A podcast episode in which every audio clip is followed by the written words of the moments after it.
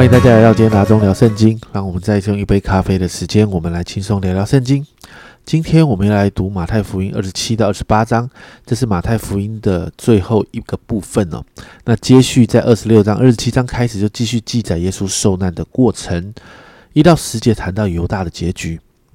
当耶稣被定罪，然后最后被交到罗马巡抚比拉多那里的时候呢，在三到五节，这个时候，耶啊卖耶稣的犹大看见耶稣已经定了罪，就后悔，把那三十块钱拿回来给祭司长和长老，说：“我卖了无辜之人的血是有罪了。”他们说：“那与我们有什么相干？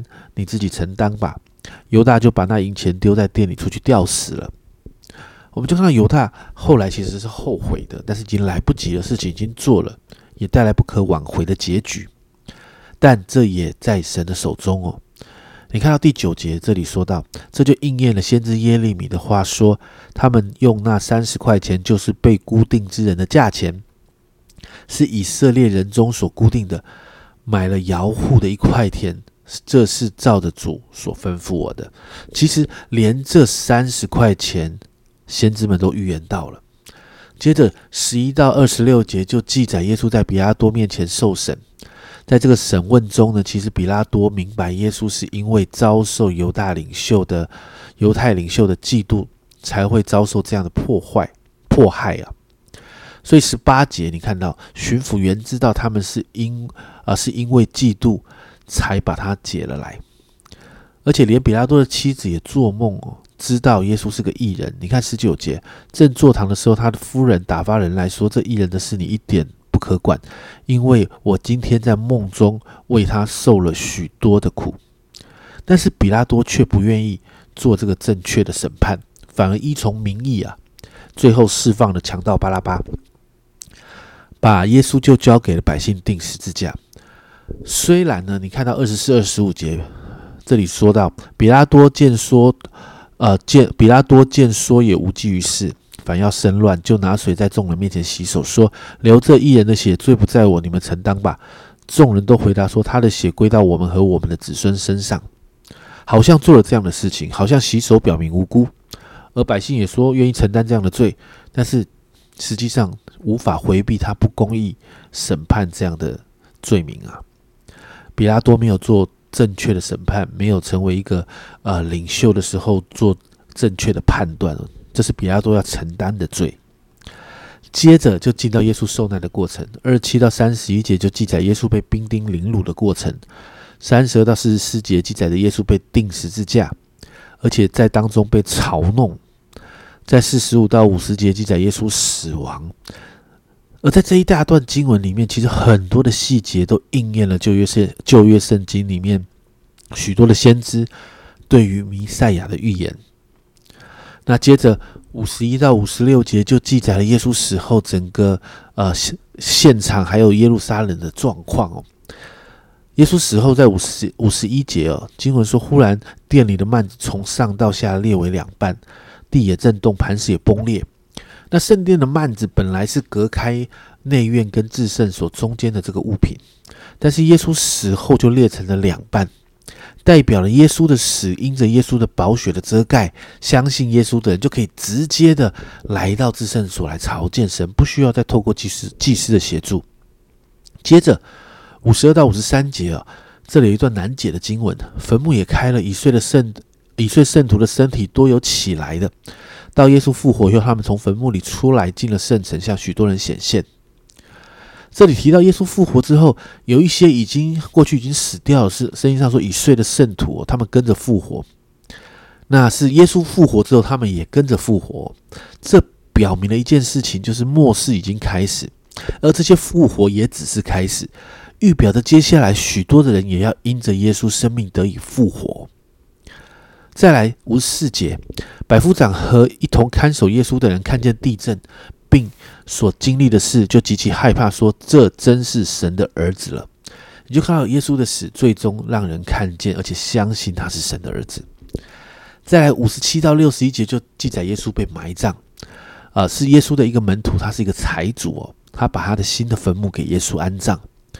六十二到六十六节就谈到耶稣，就因为耶稣不断的提到。他在死后第三天会复活，所以这些祭司啊，还有法利赛人，就要比拉多派兵丁守着坟墓，因为怕有他的门徒哦，就把他的尸体给偷走嘛，所以要就叫兵丁守着坟墓，然后呢，还要把这个坟墓的口用石头给封了，预防有人真的来把他的身体给偷走。最后呢，在二十八章一到十节就记载了耶稣的复活。在这个复活的记载里面，看到妇女去看耶稣。平行的经文是要拿香膏去膏耶稣。之前我谈过哈，就是呃，本来人死后呢，在当时的地方哈，人死后因为天气热，所以会有味道，所以他们会用香膏去膏抹。但是耶稣死的时候是安息日，他们不能做这样的事，所以在呃耶稣安葬的隔天呢。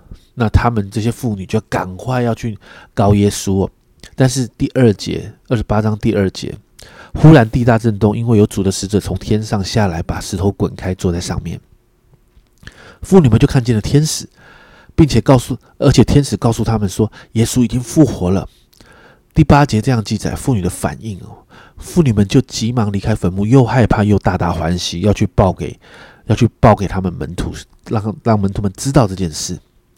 而在路上的时候，他们就遇到耶稣。耶稣就对他们说：“第十节，不要害怕，你们去告诉我的弟兄，叫他们往加利利去，在那里必见我。”接着十一到十五节就记载耶稣复活之后，祭司长跟长老呢，为了让这件事情有一个说法，所以就拿钱给那些兵丁说，要他们说谎，说什么呢？说晚上我们睡觉的时候，耶稣的门徒来就把他给偷走了。所以在十五节哦，兵丁收了银钱，就照所嘱咐他们的去行。这话就传说在犹太人中间，直到今日，所以他们捏造了一个谎言来掩盖耶稣复活这件事。最后十六到二十节，耶稣显现给十一个门徒看，然后告诉他们，接下来十八到二十节非常有名的一段经文。耶稣进前来对他们说：“天上地下所有的权柄都赐给我了，所以你们要去，使万民做我的门徒，奉父子圣灵的名给他们施洗，凡我所吩咐你们的，都教训他们遵守。”我就常与你们同在，直到世界的末了。在教会里面，我们称这段经文是大使命。我们承接耶稣的命令，开始向这个世界传讲天国的福音，就会让许多的人受洗，成为主的门徒。而当我们这样做的时候，耶稣就应允我们，常与我们同在，直到世界的末了。马来福音到这边结束哦。很多的时候，当我们看见啊这样的一个过程的时候，我们真的。在这个过程里面，我们会真的发现一件事情：是救恩到这里完成，但神的计划还没有结束。神的计划在大使命的里面，耶稣做了，接下来换我们。耶稣把许多事情完成了，接下来是我们这一群门徒们要承接这个大使命，继续让人更多的认识耶稣，继续经历这个救恩。所以今天我们来祷告。让我们看见，在耶稣最后的这个受难，然后的复活，我们看见神的救恩计划完成。但是我们看见，我们仍然要带着使命往前去，把福音传开。求主帮助我们，让我们里面加深我们那个传福音的心，爱人灵魂的心，好让我们承接这个大使命，我们可以开始往外传福音。我们一起祷告，主，我要谢谢你，谢谢你帮助我们。主啊，让我们在这个认识你的过程里面，主，我们可以这个承受你所带给我们的救恩。主，我们可以看见神啊，神啊，你在这个过程的里面，主，你不断的更新我们。主啊，主啊，你给我们有恩典。主啊，因着你的救赎，主啊，让我们可以坦然无惧的、常常的来到你的面前。主啊，因得你救恩的宝血，主啊，赦免我们的罪。主啊，让我们身心灵都再一次被恢复。主啊，最终成为天父你的儿女主啊，这个是何等的恩典！但主不是只到这里就结束。主啊，在马太福音的后面，我们看见神你把大使命给我们。主啊，因此我向你来祷告，主啊，让我们承接这个使命。主啊，我们开始学习向这个世界传讲天国的福音。主啊，因为还有更多的人需要认识你。主啊，来帮助我们。谢谢主，这样祷告，奉耶稣的名，阿门。